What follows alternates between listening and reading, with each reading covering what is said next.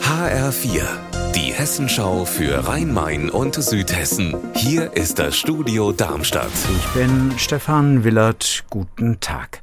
Heute Abend erstes Pflichtspiel des Fußball-Bundesligisten SV Darmstadt 98 in der neuen Saison. Im Pokal geht es ins Saarland zum Viertligisten Homburg. HR-Sportreporter Matthias Maggot hört sich an wie eine einfache Aufgabe für den Erstligisten aus Südhessen. Trainer Thorsten Lieberknecht ist zuversichtlich und sagte, die Jungs sind eingestimmt und gut vorbereitet und man fahre in einer guten Verfassung nach Homburg. Gespannt sind die Fans, wer im Sturm den abgewanderten Philipp Tietz ersetzen wird. Vielleicht ja Fraser Hornby, der zuletzt ein Lob vom Trainer bekam.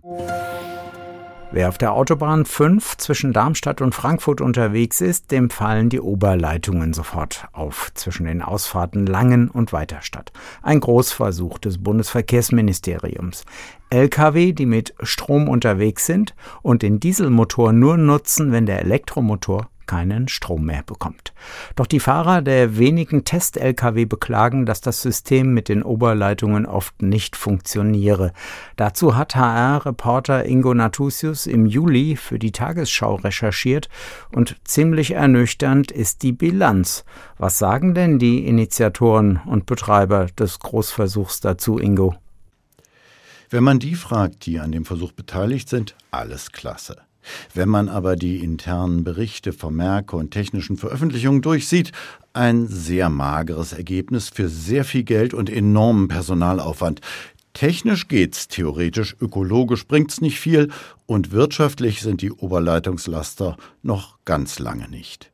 Und was denkst du, wie es jetzt weitergeht mit dem Projekt Oberleitungen an den Autobahnen?